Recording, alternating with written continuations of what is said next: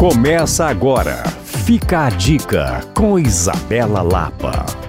Artes, gastronomia, economia colaborativa, patrimônio cultural, lojas e muito mais. Isso compõe a nossa Belo Horizonte, uma cidade múltipla e repleta de atrativos. Se for passar o mês de janeiro por aqui, eu quero te contar uma super novidade. A prefeitura lançou recentemente um catálogo de experiências turísticas que compõem diversas atividades ao redor de toda BH mostrando uma cidade realmente encantadora. E o mais interessante é que esse catálogo foi construído a muitas mãos. Isso mesmo, várias pessoas que amam a cidade e que têm projetos envolventes por vários lugares e vários lugares escondidos contaram um pouco da sua visão e deram sugestões de passeios. Você pode aproveitar tudo isso de forma totalmente gratuita. Basta acessar portalbelohorizonte.com.br ou procurar Catálogo de Experiências Turísticas de BH no Google.